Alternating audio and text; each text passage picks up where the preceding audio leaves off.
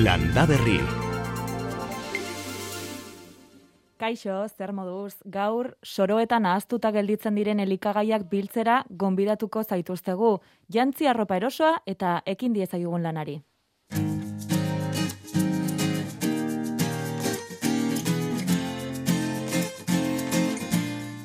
Landa Berri. Ane Agirre. Igunak uda hasi berria baita ere soroak maite ditut inguruko usainak iduzkiak gorditu orduko amestu izan dut gubiak elkartu gubiak elkarturik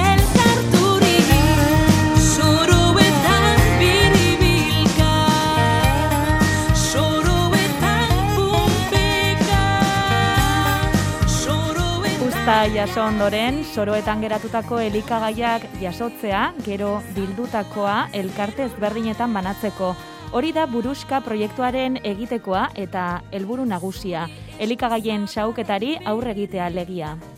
Arrupez biluzi Gorputzean Deierrin, Lizarraldean jarri dute martxan ekimena, Kataluniako espigadors izeneko eredua ardatz hartuta. Maitasun mozkorrean Freskotasun eskasean. Proiektuaren koordinatzailea Elena Zerezeda eta Deierriko udalean zinegotzi den Eider Egizabal, egun on bioi.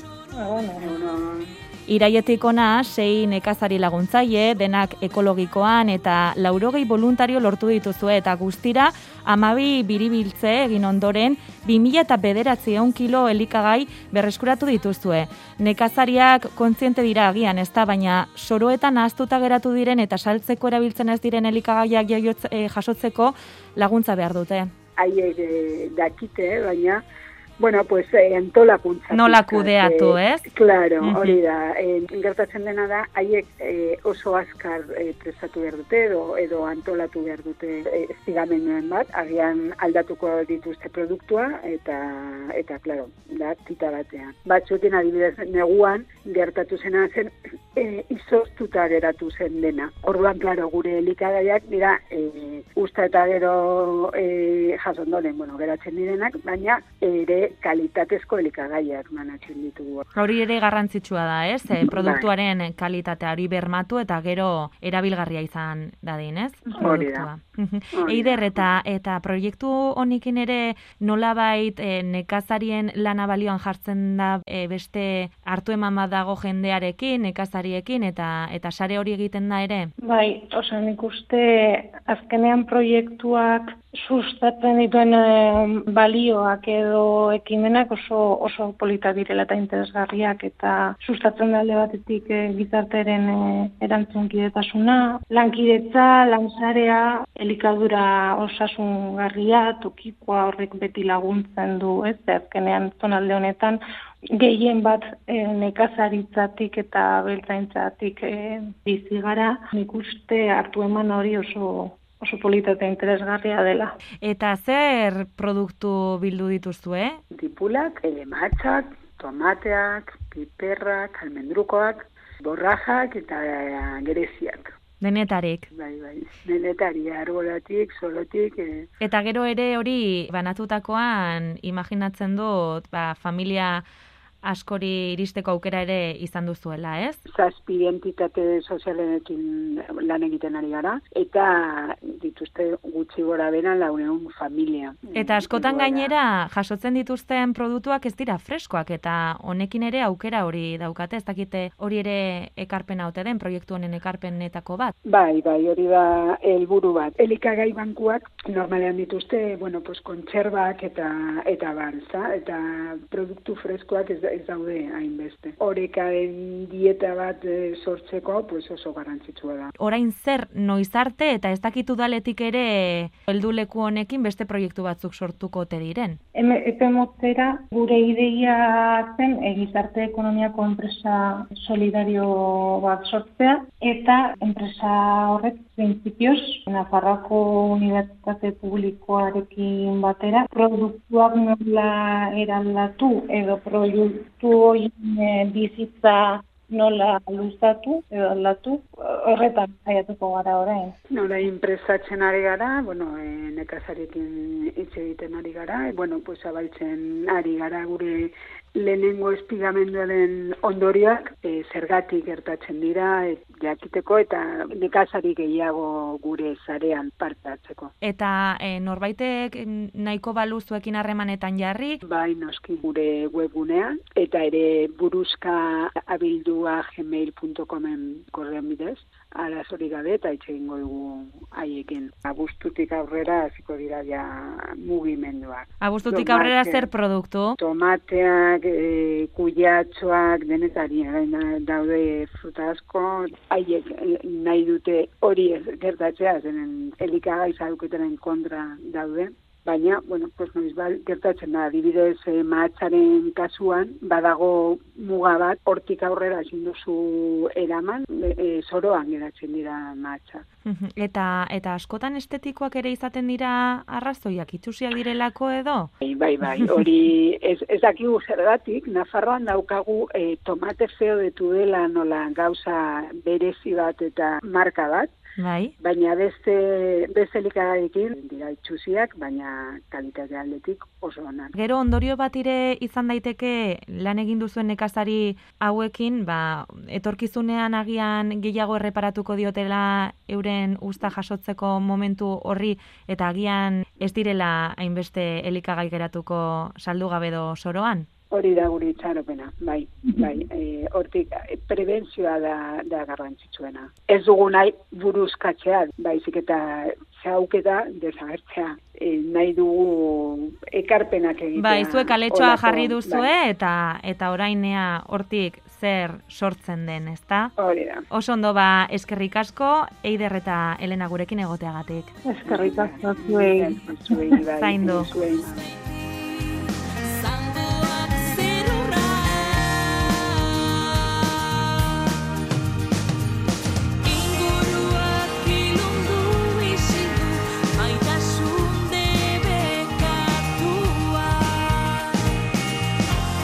Eta justu entzule batek beste adibide bat bidali berri digu. Esaten duenaren arabera, bueno, irudia Norvegiakoa da antza, eta han, sagarrak bildu ostean, ba, jango ez dituztenak poltsetan bildu eta esian eskegi dituzte, etxean bertan nahi duenak jateko, eta hortxe, hortxe bidali digu adibide hori ere.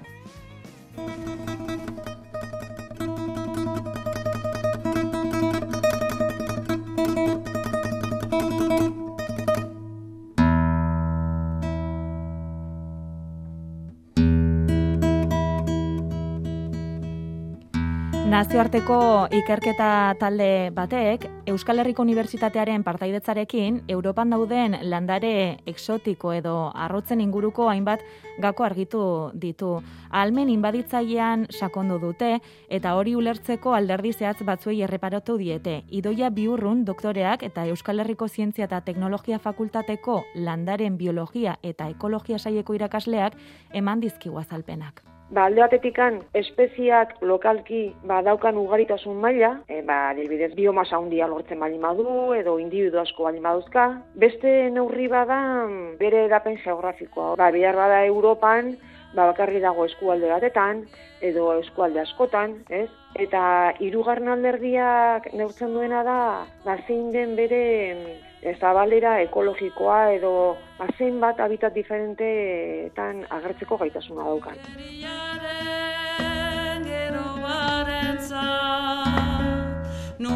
Gehienetan, hiru alderdiek lotuta egoten direla. Horrek esan nahi du, ba, espezie batek lokalki ba, goitasuna lortzen bali badu, segurazki ba, area geografiko zabetan agertuko da, eta habitat ezberdinetan, ezta? Ez da beti horrela gertatzen, alere, zemetutu behar deguna da, espezie hauek asko etorri berriak direla. Eta horrek esan nahi du, ba, kontuz begiratu behar diogula espezie bati, ze behar bada, e, orain agertzen da bakarrik leku gutxi batzutan, baina nahiko goritasuna handiz, ezta? Individu askorekin. Kontuz begiratu behar diogu espezie horiei, eta horrek esan nahi du prebentzioa e, lan egin behar degula, espezie horren edapena mozteko. Hiru dimentsioak lotuta egoteko joera hori dela joera orokor bat, beti betetzen dana espezie autoktonetan, baina espezie autoktonoa damakite hemen milioika urte. Eta hauek etorri berriak dira. Eta horrek esan nahi du oraindik behar da ez diela denbora eman, ba, hiru dimentsiotan edatzeko. Joera hori da, lokalki oso ugaria bada, azkar edatuko den seinale izan daiteke, besteak beste, hori bai landare exotiko batek ez du zertan inbaditzaia izan behar. Ikusi dena da, ze faktorek eragiten dute eh, arrakasta honetan ez da, ba, espezie batzuk daukate ahalmen propio bat, ba, hazi asko sortzeko edo kolonalki ugaritzeko, ba, ahalmen handia dakate ez da, eta horiek erraz eh, datuko dira. Nahiko begibistakoa den ezaugarria da. Baina badago beste ezaugarri bat eta da, noiz iritsi ziren Europara. Eta hor ikusi dena da, aspaldi iritsi ziren espezieak, ba, lortu badute arrakasta dimentsio batetan, beste bi dimentsiotan ere lortu dutela. Aspaldi etorri zirenak. Beste espezie batzuk aldiz, aspaldi etorri ziren, eta ez dute arrakastari lortu, ez dimentsio batean, ez bestian. Orrun, kontu etorri berriak diren espeziekin. Etorri berriak diren espeziek ez dute oraindik izan denbora hiru dimentsiotan edatzeko. Gurean, laureun espezie exotiko daude, batzuk inbaditzaileak izan daitezke, horietako hiru aipatu dizkigu adibide gisa. Pampa belarra esaten zaiona, e, hori plumeroak dituena, errepide ertzeak, utzita dauden guneak, ez beti laguntzen dio asko espezie honi giza saldatzeak. Eta ekosistemak ongi kontzertuta ez egotea, eta horren erraz hartzen da. Baina ingurune guzitan, mm -hmm. Amerikako pampako belar bat, eta hori edatu da, izugarri ikusita nola edatu da, ba, bueno, ba, Bilbotik e, Gijoneari joan autobian zehaz. Kortaderia adibidez, Europa hegoaldean bakarrik, e, baina Japoniar piper belarra, o, izugarri irasokorrari Europa guzian da arazoa. Ibaiak eta errekak oro bar, landare inbaditzaile ugari ditu, duten inguruneak direla. Ezeak, e, errekurtso ugari dituzten da, baliabide ugariz, giza eraginez oso azaldatuak egoten dira, eta horrek ere asko errazten du landare berrien sarrera, landare inbaditzaileen sarrera, e, ibar basoa normalen ez dago egoten ongi kontserbatua, eta orduan prebentzio modu oso eraginkorra da, eta guretzako oso merkea, ba, ibaien ertzean dagoen baso naturala, ongi kontserbatzea. Eta gero aipatu nahi duen beste ekosistema bat, baita ere, bai inbazioen mehatxupean dagoena, eta horiek dira kostaldeko ekosistemak. Kostaldeko dunak eta baita ere padurak edo mare arteko gune horiek oso ekosistema auskorrak inbazioaren aurrean. Adibidez, jarriko izuz, behar bada ezautzen duzu, bere izen zientifikoa karpobrotus da, otentoten pikua esaten zaio Igo Afrikakoa da, eta euskal lore batzuk oso handiak, oso ikusgarriak, jendea jartzen ditu asko jardinetan, Baino gero, ba, bueno, ba, igual, ba, soberan dauken puskak igual, jarrina garbitzen botatzen dituzte kanpora, ugaltzen dira asko vegetatiboki eta arazo bat dira. Noi sartuko te iraganare Oain ikusten ari gara, nago dakagu buruan koronavirusaren kasua. Ezin zaiola utzi edatzen, ze, zenbat eta gehiago edatzen den, errazago izango da mutazio berriak agertzea, zailagoa izango dugula mutazio horren aurka e, egitea, bai. ezta? Bueno, ba, landarekin beste eskala batean, ze ez dute hain azkar e, evoluzionatzen, ez? Ez dirako hain azkar e, ugaltzen, baina antzeko zer geratzen da. Ikusten dugu, igual, ba, pampa belarra dagoela, batipat errek, errepide ertzetan, zen dugu, bueno, ba, ez ditu habitat naturalak inbaditzen, ez da problema. Baina ez da horrela, ze usten diogu evoluzionatzen, eta sortzen dira hemengo baldintzetara moldatuago de- de- dauden aleak, gero eta lurralde gehiago inbadituko dute, ale berri horiek. Eta ze kalte dakarzkie espezie autoktonoei? Ez guziek, baina espezie inbatitzaile askok ekosistema guztia eraldatzen dute. Bere funtzionamendua, horren ematen den mantenu gaien zikloa, igadura, eta bar, ekosistema guztia eraldatzen du. Eta ekosistema guztia eraldatzean, espezie autoktonoen gainbera ekarri dezake. Eta espezie autoktonoitako asko mehatxatuak egon daitezke. Eta beste gauza importante bat, edo landare arrautza hauek, ba, animali, mikroorganismo eta onjo aloktono Mhm. esotikoen euskarri bat izan ditezkela. Eta beraz, patogeno berri askoren sarrera erraztu egin dezake, te landare arrotz hauek. Barandare askoen sarrera izan da, apaingarri bezala jartzen direlako. Beste asko erabili dira, badibidez, errestaurazio neurri bat bezala, baina da guztiz kontrakoa. Oen ja gauza horiek derekauta daude, baina hori kontu asko izan behar da, zekaino dire guk intentzionalki sartu ditugunak. Ze badira beste landare asko ekarri ditugunak konturatu gabe. Ba, nekazaritzako haziekin astuta, jendearen arropara atxekituta, edo jendearen arropara kotxetan, edo abioietan. Bakoitzak, baina administrazioak eh, dauka ardura importantea. Badaude batzuk ja, de- daudenak derkatuta, baina salerosketa debekatua duten landare eta animalien zerrenda hori izan beharko luke zabalagoa. Eta bueno, jain badituta dagoena, basaretuko gara kentzen, baina importanteagoa da gure errekurtsoak bideratzea berriak ez sartzea. Botanika laborategian lantalde zabalarekin egiten du lan idoia biurrunek, ikerketa lerro asko jorratu eta lantzen dituzte, eta orain aletu dizkigunak estatu batuetako aldizkari entzutetsu batean argitaratu dira. Ez dut oraindik bere izena esan, baina sumatuko zenuten gogotsu gatozela, Aitor Arzeluz eta biok prest gaudelako, jadanik gainera aitortu dit aski ezaguna duela Pampa Belarra, ongi etorri guztiei. Zuen iritzia jasotzeko hiru bide ditugu. WhatsAppa, 6 zortzi zortzi, 666 000. erantzun gailua Bederatzi lau iru, 0 bat, BB bost 0. eta zuzeneko telefonoa. Bederatzi lau iru, 0 bat, BB 00. Zuek ikusi dituzue pampa belarra hauek errepideetan edo Japoniar piper belarra erreketan, beste landare exotikorik duzue inguruan agian nahi gabe, zuen lorategietan idatzi edo deitu.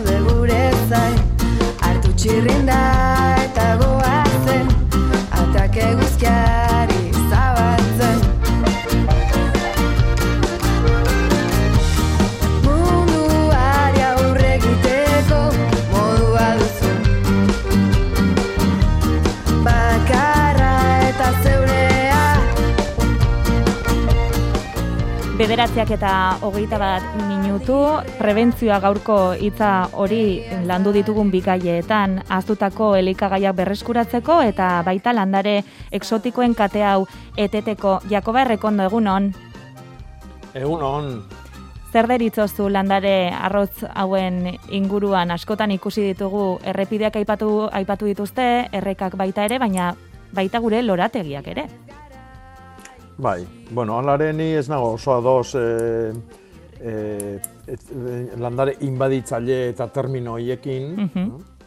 Hemen daukagun landare inbaditzaile handina pinua da. Eta pagua, eta guk jartzen ditugunak, oik etzaskigu inbaditzaileek iruditzen, noski. no? Baina, bueno, hemen landare guztik daukate joera, e, zabaltzeko eta terrenuak hartzeko, eta hori naturala da, gu bezalaxe. eh? Gu ere, ba, saiatzekea, ba, ugaltzen eta e, e, pertsona gehiago izaten, eta terreno gehiago eta iristen, eta toki urrutiagota, eta bar. Orduan, inbaditzailean kontzeptu hori lehenengo nahi ez zait ondo iruditzen. Mhm. Arrotza, adibide- nola adibide oso- Bai. Nola? Arrotza edo mm, Bueno, nola arrotza, arrotza, nei auzoko batzuk itez eskit arrotzak. adibide bat jartzeko eh, zeunden, ez? Ba, esan nahi dut, eh, adibidez, eh, Pampa belarra ipatu duna, bide ondotan eta egoten dana, Mhm. ba, horrek harrapatzen ditu, ba, guk egiten ditugun obrak. Orduan, bueno, ba, guk eh, autopistak egiten ditugunean, edo mendi bati ikeragarrizko jana indal zulua egiten ditugunean, da hor, abandonatuta gelditzeian lurroik, oik harrapatzen ditu Pampa belarrak. Esan nahi dut, eh, eh, gure, gure ekintzen ondorio ez? garbila dia. Eta gero hoiei inbaditzailea diala deitzia, ba, ez dakit. no? Bidea egin diegu eta eta hortxe, Bai. hortxe daude orain entzule batek aipatzen du eukaliptoa. Bai, noski, berdina, berdina. E, batzutan e, sortzen dira arazuak, ez? Ba, adibidez, ba, e, herriotan, e, e, sartze bali madegu karramarro bat e, hemengoa ez dana, ba, hemengoa jan iten du eta desagertu egiten da, eta Baina garbi eduki behar dugu e, hori neurri batian naturala dala. Eh? e, landare bat hemendikan desagertzia eta beste bat etortzia eta haren, haren tokia harrapatzia beretzako, hori gauza oso oso naturala da. Eh, adibidez, badakigu, ba, oain, oain dela ez dakiz eman milaka milei urte, hemen bizizian landariak, ba, oain ez diala hemen bizi, bizi dia e, Tasmanian, Ados. Eta horretikan zer guain ditu dute, ez, ba, ba, e, aldak, aldaketa, klimaren aldaketak, eta e, munduan eta lurrean gertatzen diren aldaketa hoien ondorioz, ba, hau dana mugitu egiten da. eh? Mhm. E, aste honetan duela pare bat egun tamaina handiko amabi eukalipto kendu berri dituzte kurtzi horrekatik, bermeon, eta entzule batek dio nik eukaliptoak ikusi ditut erreketan, eta badirudi ur agentzia ale batzuk kentzen hasi dela, urdaibain, baina milaka daude, pagoa ez da inbaditzaia dio, sentitzen dut, baina gizakiok ekarri eta bertako habitatak eraldatzen dituztenak inbaditzaileak dira, zientzia da, dio. Ba, Bai, hori da, hori da, in- hori da inbaditzailea, baina inbaditzailea, ber, zientzia da, ez da, zientzia da esaten duen horrek, ez dakit, ze, ze, beste guztia ez da zientzia, ez dakit, hemen zientzian izenian negozio asko egiten da, eh? Bai, bai. Pampa belarra gure herriko errotondotan, biribilgunetan jarrita ere ikusten da. Entzulek Bai, eh, ikusi dute, eh? eh, leku, leku askotan. Ze esan bertzen bai. nuen, Jakoba? Ez, ba hori, ba, ba, ba, niretzako azkenian gu jak, jakin behar dugu batetikan guk, eh, gure ikuspegi soila da, Mhm. ba, esatia, hoi inbaditzailea da, eta hoi ez, gero, termino behakin ni ez nago ados, osea, inbaditzailea, ba, leheno esan detena, ez da, Bai. denogea, eta naturalki dakau joera hoi, eh? eta landaretan ze esanik ez, bizi irauteko eta bizitzeko e, naita nahi eskua dan e, joera bada, eta nik uste hemen daukagula ikaragarrizko saltza, ez? Ba, bai, zatikan, azkenian e, zeinek erabakitzen du adibidez, eh? Adibidez Bai. simple bat, akazia inbaditzailea da neo ez. Agian guk e, gaur egun daukagun e, zurik onena danian, ezta? Eta azkeneko ba, irureun urteotan hemen daukagun e, landaria izan da, ez? Eta ekar dezaken kalte horren inguruan ze hausnarketa egiten duzu? Bueno, baina Hemengo, eske, e, hemengoari edo espeziei, animaliei, landarei, edo orokorrean, ez? Bai, bai, bai. Ez, ez, hor arazua hasten da guk erabakitzen dugunean zu hemengoa zea eta zu ez. Ez? Bai. Osea, landariak inmigrantiak dira, eh? Be, danok bezalaxe. Eh? Lehen esan duna, ba, saiatze Bai. dira harrapatzen tokik, eta eh, orduan, eh, pf, hemengua da, zer da hemengua? Ez? Adibidez, jende asko pentsatzen du, gaztaina hemengua da, oso guria da, bueno, ba, ez da hemengua. Eh? Edo, ez dakit, landare pila bat, oain oso guriak ditugunak. Eh?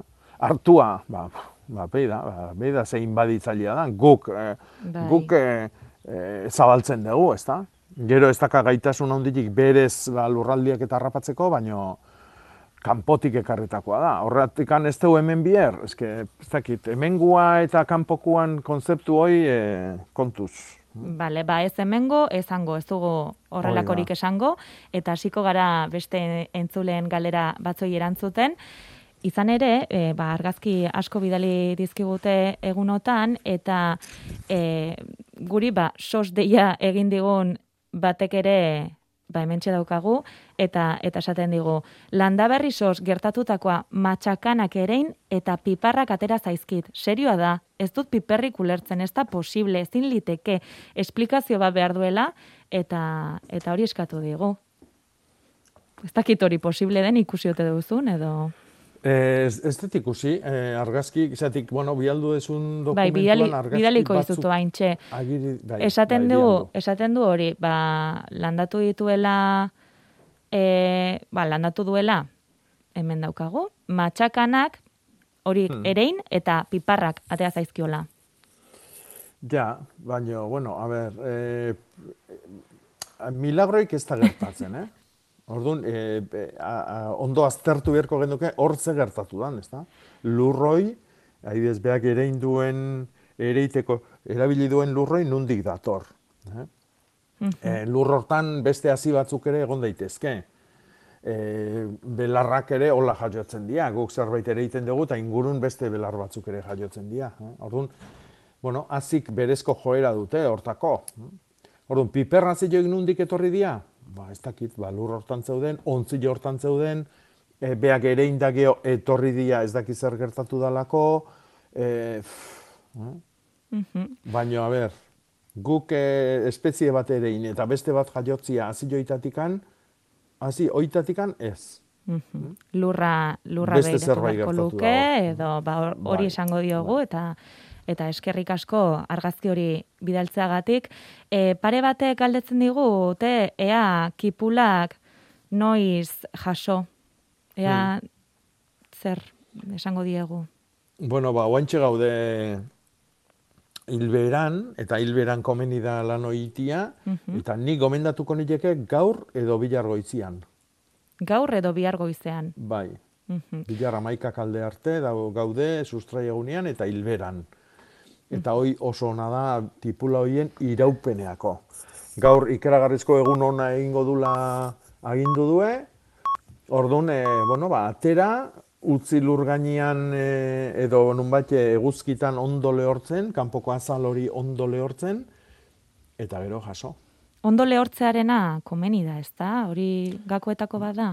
Bai, bai, az, eh, azken beltzian hemen e, e, usteldurak eta e, izorratzi horiek danak lotuta daude beti ezetasunarekin. Mhm. Ontuak dira, perretxikoak dira, orduan e, e, komeni da alik eta lehorrena e, izatia e, in, beraiek dauden ingurua, eta noski beraien azalare bai. Eh? Mhm. E, beste batek dio kalabazin ederrak dauzkala, baina desente ari direla pasatze, desenteri pasatzen ari zaiela gorputza loditu eta punta fin-fina dutela. Hmm. Horrela aztenari omen zaizkio. Punta Bai. fin horretatik usteltzen hasiak direla eta zergatik gertatzen zaie hori. Eta zer egin, noski. Ba, ba, usteldura esan deuna beti ezetasunakin lotuta dago, eta gero ikusi beharko genduke ze tamaina artekuak itez askion, zetik posible da e, bi aukere egon daitezke hor e, batetikan polin, ez polinizatzia, eh? orduan ba, loriak badauka atzetikan bere kuiatxua edo kalabazina, eta naiz eta ez polinizatu hor dago fruitua, eta azteko joera du, baino ez palima da polinizatzen, ba, usteltzen astea alperri galtzen. Eta bestia da, nahiko janari ez eukitzia. Hau da, eh, geota gehiotan ikusten nahi gehan gauza bat.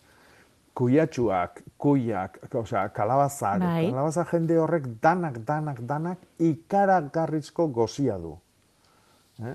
Horretik garai batean, simaurpilatan jartzen dira. Gure etxian alaxe daude. Eh? Simaurpilan. Beti esan dugu, ez, e, elikatu behar direla gero guk hori jaso, jasotzeko, ez, eta hauek e, gose Bai. dira beti. Bai, baina batzuk ah, asko bihar dute. Eh? Pentsatu, kuiatxo batek eh, hiru lau hilebetetako tartian, ikaragarrizko ostaje haundila garatzen du, landare haundi bat egiten da, eta gero gainetikan ba, fruta pila bat emati eskantzen jo. Orduan, horri emate jo, hobeak ez du emango noski. Mhm. Argazki eder bat bidali berri digute porruaren lorearekin eta esaten digu azia noiz jaso lehortzeko.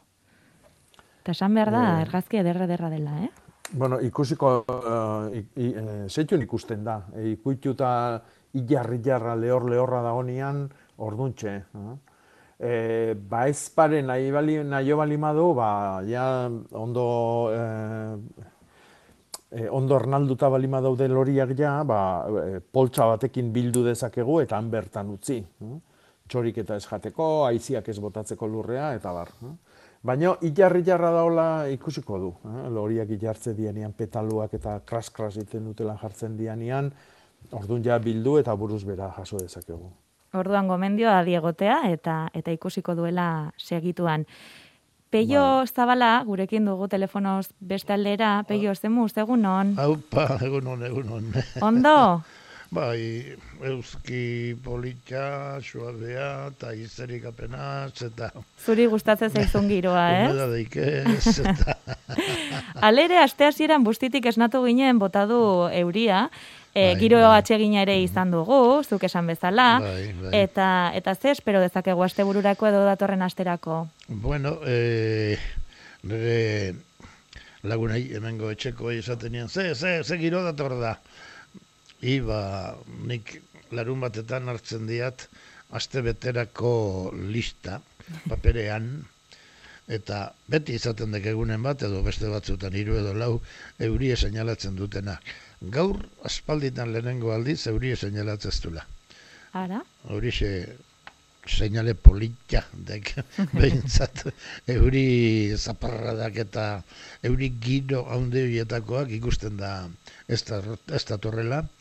E, eguzki izango da nagusi, laino txikiak ere hortxe egongo dira tarteka, eta batez ere giro gozoa, goizetan, ba, amasei, emezortzi, emeretzi gradu izango da goizetan, tokiri gehienetan, txoko freskoak beti izaten dira batzu gehiago, ezta? Baina zu hola ja goizetik erten leik emakutzetan da, bueno. Eta bestela itzalpetara. bai, zuaitze, eta Gero, hori, bai. bero haundietakorik ere ez da espero, eh? Egunen batean, ba, bai, gaur bero ingo du, ze hogeita bost gradu pasako dira, eta, bueno, hogeita bost gradu pasa, baina hogeita mar oraindik urruti alditzen dira, nola bai. Mm. Orduan, bueno, bai, hogeita bostetik hogeita zortzi bederatzi bitarte horretara, eta ia aste aurrea dijoanean, ba berriro hogeita bat, hogeita bi, eta tira, giro gozoa eta ederra benetan, zeru urdina gehiena izango den horietakoa, goiz hotzik ez, eta bero gehiagirik ez, eta bueno, nik uste dut, aukera aukeran, eh? aukeratzeko Bai. modukoa benetan. Horra bai, lantzazun baduzu ez urdina orain? Bai, goiz goizetik, ja, eh? Gaur- Hemen laino batzu daude Bai. Beko, beko txoko batzuetan izango dira, eta gero, kostan gehiago, ze aspaldi txontan, aizea beti iparretik etorri da, eta orduan kostan beti itxasotik umedade pixken bat hor pilatzen da mm, gure mendien tartetxo hortan, eta kostatik sartu, ia kontinuo batzutan da, bueno, horren dejea izango da, baina, honea ez da iristen, eh? Osea, que barrualde hauetan ez da, ez da iristen. Oso ondo ba, peio, gozatu eta datorren Ba, astera arte. Hori da, bai, berdin denei, bai. Jakoba, e, gu hemen ari gara, ba, ez dakit entzulen iritzi handan abiltzen, eta esate gote, ba, inbaditzaiak azken muturren aino zabaltzen gara, haupaiako ba, segi astintzen, segi zaintzen, maite duzun hori, hori esaten digu entzule batek, eta ere... Eskerrik asko. Bai, galdera bat, errekaundoan utzi digute terrenotxo bat esaten dute. Eta baratza txiki bat egiten saiatu gara, baina, bueno, e, letxugak ederki atera zaizkigu, eta zenarioak ere, lurra oso ondartsua da, zer landatu genezake edo erein bertan, antza letxugak eta zenarioa badituzte, eta zer gehiago landatu dezakete.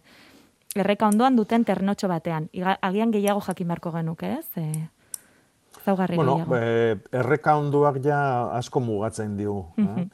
Eh, adibidez, eh, garrantzitsua litzateke jakitia toki eguzkitsua da, zenbat orduko euskila du, ze euski da, goizian aurrenekoa atzaldekoa. Eh? Orduan, eh, oso toki eguzkitsua balitz eta eh, ordu batzuz bintzat berotzeko aukera baleo, e, ja, fruta eta azila emateuen landaretare jo dezakegu. Ez adibidez, bain, ba, babarrun motza egiteko, e, edo udaberrin sartu ginean ba, hartu eta babarrunak, kuiatxuak, lehen esan duguna. Eh? E, baina hori danak ja euskila desente bihar du. Eh? Mhm. Eta zer esanik ez, ba, tomate, piper, e, jende horrek. eh? Mhm. Alare, e, ba, tarte handixiagoa eman da, ba, ni saiatuko nitzake adibidez piperrakin. Mhm. Oain dikan ere nahi izan ezkio, azken piperlandaria jartzeko aukera dago, oso berandu da. Baina, udazkenian post pixkat izateko ba, aukera izango lueke. E, piperminak edo mm, gindilak edo esaten da. No? Bai. En, bestela beti jakin behar dugu erreka onduan ezetasun horrekin batez ere, batez ere ondo etorriko zaizkigunak diala, ostua eh, aprobetsatzen dileun landariak. Beak esan duen bezala, letxuko ondo etorri dira, eta letxu jende horren ingurun, ba, jarri dezakegu, ba, eskarolak, eh, txikorik, zerbak, eh, zia zerbak, espinakak, eh? azak. Orduan, e, osta, ostua baliatzen dugun landare guztia ondo etorriko litzake. Eta adibidez, ba, azak jartzeko oantxe da sasoi honena. Oso ondo, ba, ba hortxe aber piperrak landatzen dituen, eta telefonoz bestaldera dugu Jose Luis, egunon, Jose Luis, hortxe daude? Bai. Bai, bai, amena, bai. Egunon. Egunon. Egunon. Galderatxo bat. Esan. Bai. E, intxaurrekin, intxaurre dukaz, hainbat. Da, ezin jo karrera egin. Baina, ametik egun batzuta hasiko di mota balazkiu gurteten, da agosto inguruen, ja intxaurre goiko sala, baltzitzen jaketa gehiago armolat izen zuziztiken horrek. Da Bai. bertan geltzen di, da, lautik iru holan gelt, ondatzen di. Bai. Horretat, Bai, soluzio bueno, hoi, badau. aspaldiko, eh, aspaldiko, ez dakit, ba, sei, sortzi, amar urte hauetan eh, daukagun eh, izurrite bada, eh, intxaurronduaren eul, eulia. Eh? Orduan, eulilioi oaintxe ibiltzen da eh, fruituaren azalean, eh, sokotenian arrautzak jartzen, bere arratsuak sortuko dira hortikan, eta horiek jango dute sokoten hori. Eta orduan, ba, zaurik sartuko dira, eta zauri joitan, ba, gaitzak sartzen dira, ba, intxaurrondua berez oso oso eskasa dalako hemen e, ezetasunakin. E, tratamentua zein da, ba, euli horren kontra egin behar dugu, eh? insektizidakin. Osea, eta ja, egin behar dira. Insektizidan bat. Bai, bai. E, euliaren aurkako, bueno, ba, Bacillus thuringiensisa, nim olilua, e, jaboi potasikoakin nastuta, hoi izango litzake irukoteik onena. Eh? E, zu pentsatu behar dezu horrekin arrak hiltzen naizeala. Orduan, arra ikuitzen dunean horrek hiltzen du, ez eulia bea. eh? Orduan, e, arrak tratatzeko, ba, inberko zenduke, ba, amar bat egunetik behin, ba, hiru lau tratamentu bintzat, bai, guain hasita. Bien. Zertute. Baina, hango oraino busti bierdezu, eh? Bai, ez da zamurrea. Hoi da. Ondizite eta. Hoi da. Baina, bueno, bintzat saiatzia mezi du. Bien, ba. Saiatu eta esango diguztu, Jose Luis. Eskerrik asko. ba. Eskerrik asko, Vale. eh? Bai, Bai, zue, bai, jo. bai. Beste entzule batek dio gure hortua arbelezko mendiari jandako bi terrazatan eraikita dago, duela egun bat urte gutxienez, azken urteetan hormak urari biderik ematen etzionez, pareta pitzatu eta ia gainera etorri zaigu. Hormaren goiko aldean, erramuz, intxu, saz eta barrez osaturiko eskaia dugu eta untza ere bai goiti bera zein beiti gora. Pareta honetan egin beharko ditugun konpoketak medio landare guztiak kendu behar ditugu lanerako, baina ondoren berriz ere izatea nahiko genituzke. Goiko aldean terrazan pribatasuna izan eta untzarekin pareta estaliz hortua eta lorategia edertzeko. Hemen galderak, baldago modurik eskaia jardineretara pasatzeko, noiz egin beharko genuke lan hau, eta eskaia sartuko genuken jardineretan uraren bide arrasteko zenbat zulo, zein diametrokoak eta zenbat zentimetrotan behin komeni da egitea. Hmm. Bueno, eskaiak, a ber, e, nik ulertzen dutenagatikan, ogain arte hor lurrian dago? Ba, pareta horren, horma horren gainean, gaikaldian e, lurrian sartuta daude landari horiek, intxusa eta bar. Bai. Eta etorkizunean, ba, horma berri bate hoin, eta, eta loreontzi edo jardinera bat egiteko asmoa daukate hormigoietan, ezta? E, jardinera hoi e, horren tamainaren proportzioan hasiko dira landariak. Ados. Orduan, e, e, ez da inolare lortzen e, tamaina naturala, lorontzietan. Orduan, ba, hor ja beak ikusi beharko dute. No? E, zenbateaino merezi duen e, lan hori hartzia, ba, gero, ba, eskaitxo edo esitxo bat Bai. izateko, ez, esi, eh? eder bat. Mhm. Eh, hor- hortikan hasita. No? Gero, eh, zenbatetik behin eta zenbateneko zulua, ba, bueno, ba, eh, lorontzi horrek, eh, lorontzi erraldoi horrek biharko lukena da, zulo asko, eh, eta gero zuluan gainean jarri behar da beti drenaiako kapa bat. no?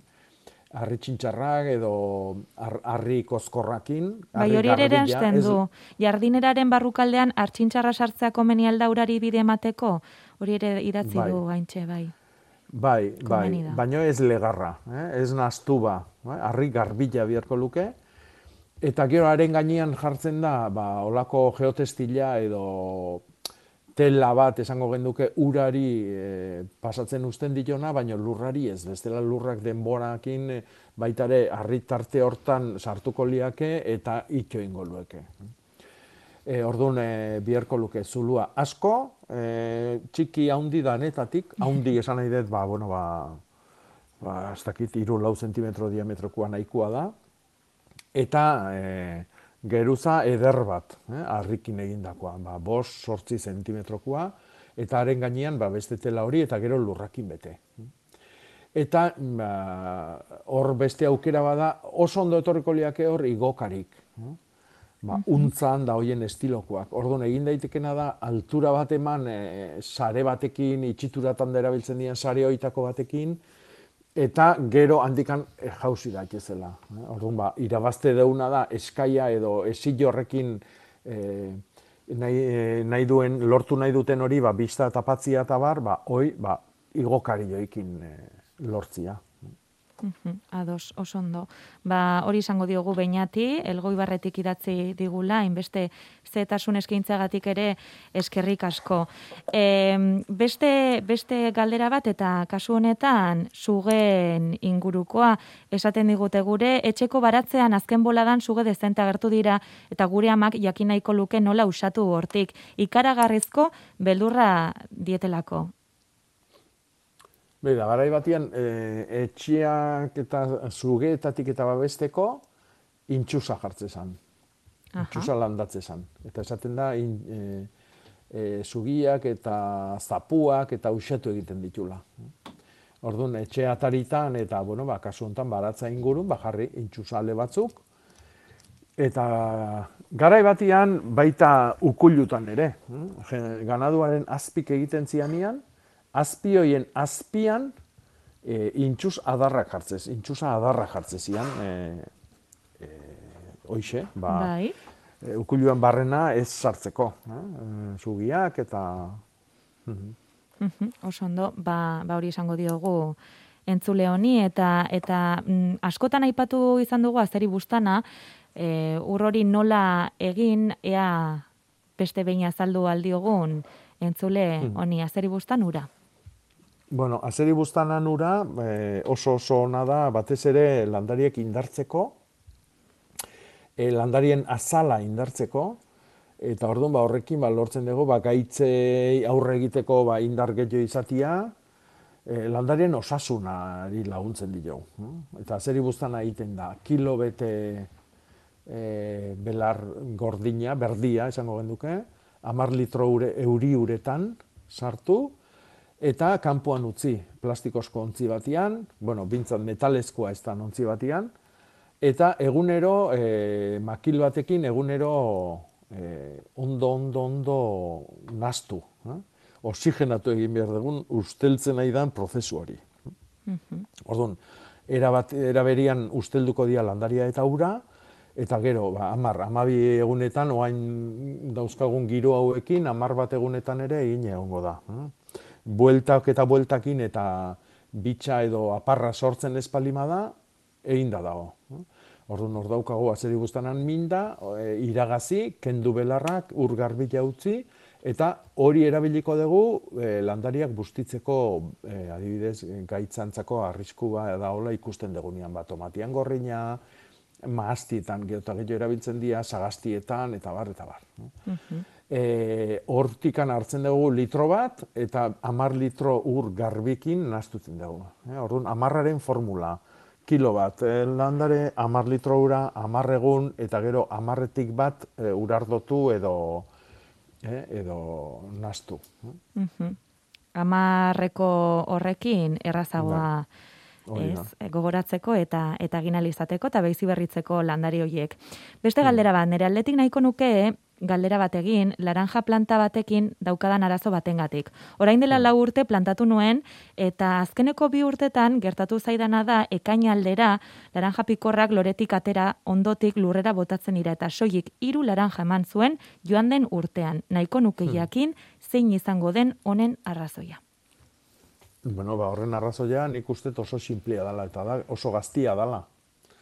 Oso gaztia da. Zuk ekarri dezu lan, laran jondo bat, Bai. e, ez dakiun nundik, baina pentsatu dezakegu, ba, ba, mintegila edo hori sortu dan tokila, ba, toki bero, leo, regoaldeko itako bat izango dala, eta ekartzen duzu, ba, toki eze, e, argi gutxi dagoen batea, hotza hondik egiten ditun toki batea, eta bar, eta bar. Orduan, ba, bueno, ba, egokitu egin behar da toki berri horta, eta oraindik oso gaztia da. Orduan, zuk egin dezakezun gauza bakarra da, lagondu. Eman janari ja, hotza hondik etortze bali madia, ikuste, ikuste bali madizu, babesan premila dakala, hoi jarri, eta bar. Eta itxoin lasai, hartu lasai. Denbora behar duelako. Orduan, pazientzia. E, ba, hildo bereko galdera bat, etxean barazki dendan erositako aguakateetatik ateratako landareak dituela dio batek, badute Hmm. fruiturik ateratzeko almenik? Noski. Noski, zergatik ez? bai, bai, bai, bai. Beste gauza bada, ez dala izango beak erosizun frutaren berdina, hau da, aziloi sortzeko nasketa hibridazio bate ondu da, arra eta eme baten artean, eta emea horren fruitua hori da, zuk erosi zenduna, baino atxa ez dugu ezautzen. Polena nundik etorri zan, ez dugu ezautzen. Orduan, nasketa hortatik sortu daiteke beste forma bateko, beste gusto bateko, beste kolore bateko, beste azal tipo bat dakan, hauakate e, fruto, fruitua ematen du ondua.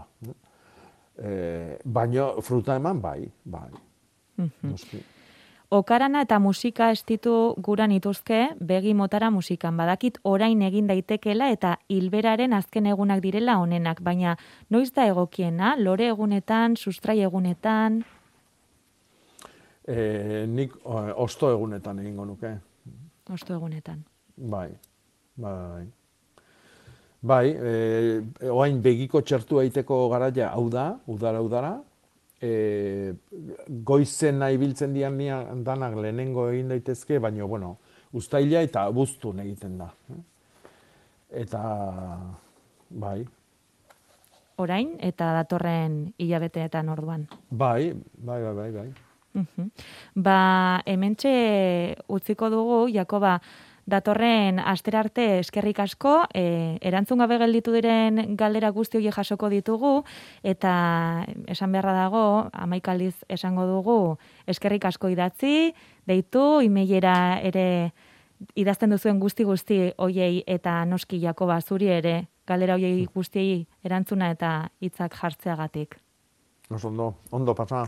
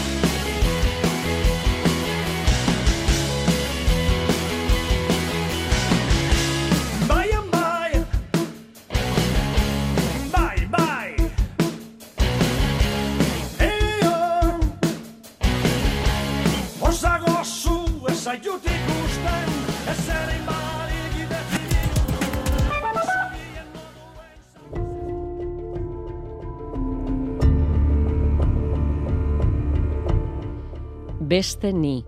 Nire izen deitura berberaz, beste bizitza bat duena. Arratsaldeko lauretan beste niarekin elkar bizitzan Euskadi Irratian, astelenetik aurrera.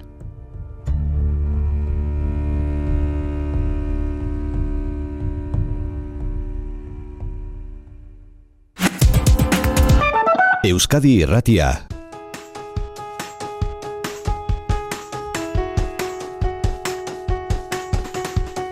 Aste honetan, Madrilen, Espainiako nekazaritza ministrorekin bildu dira Eusko Jaurlaritza eta Nafarroko foru gobernua.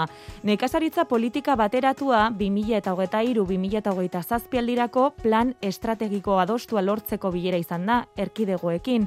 Urtea amaitu baino lehen, akordio aurkeztu behar dute esaterako, diru laguntzak, funts Europarren banaketen irizpideak zehazteko, beste gauza askoren artean noski. Ba, aurrera urratxik ez dela izan uste du Nafarroko N sindikatuak. Sektorearen beharretatik urrun dago euren iritziz Luis Planasen proposamena. Eskubide historikoen alorrean oso kritiko, urtez urte hori eustea katxa da euren esanetan. Nafarroko foru gobernuak ere ez du begionez hartu proposamena. Diru laguntzen banaketa bidegabea izango dela, lurra liberatzea ere zaila izaten jarraituko duela, hori diote enen Nafarroatik ohar bidez eta Eusko Jaurlaritza pixkat baikorrago. Aurrerapen batzuk egun dira diote esan esnetarako behien laguntzako platuei lotutako diru horniduraren igoera dibide jarrita, baina beste alorretara zabaltzeko eskaera egin dute. Arantxa tapi ekonomia garapenerako sailburuak ez du uste lortuko denik akordioa epe laburrean behintzat eta negoziatzen jarraitzeko deia egin dio Madrili. Euren esanetan gainera, eskualdetako plan estrategikoak komenigarriagoak dira.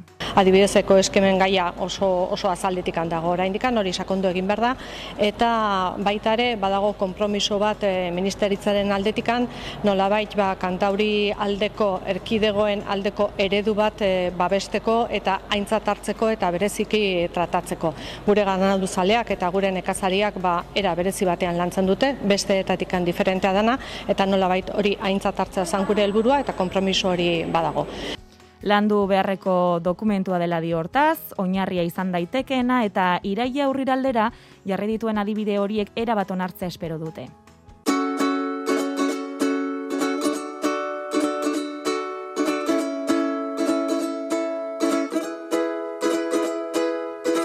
Orain bai labur bilduko dizkizuegu saio amaitzeko iruzpalau proposamen. Hasiak hautatu bildu eta ateratzea nekazaritza jasangarria eta iraunkorra landuko dute.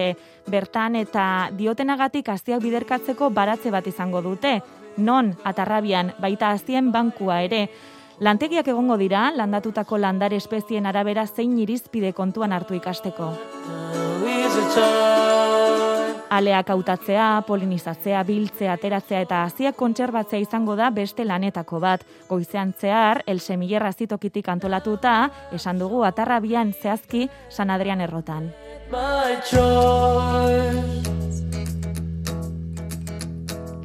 Eta laster, bergaran, basalandareak bildu eta prestatze, prestatuko dituzte ere goizeko amarretan elosuko plazan. Kazaia da orain, gauaren itzaletan. Deierriko baiaran aldiz, gaur boiurra izango dute protagonista. Goizean, txakurrek jaki zoragarri hori nola aurkitzen duten ikusi halko da, bertaratzen direnek jasoko dituzte argibide guztiak eta prozesu osoa ikusteko aukera ere izango dute.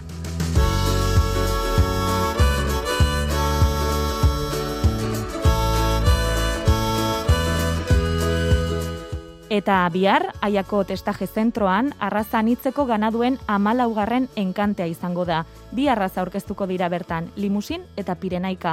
Aurrez izen eman beharra dago, egungo osasun egoera dela eta animalien bisita egiteko gunean bitxan antolatu dituzte, amarterdietan eta amaikak eta laurdenetan. Ostean, jardunaldi hasiko da eta amabietan enkantea.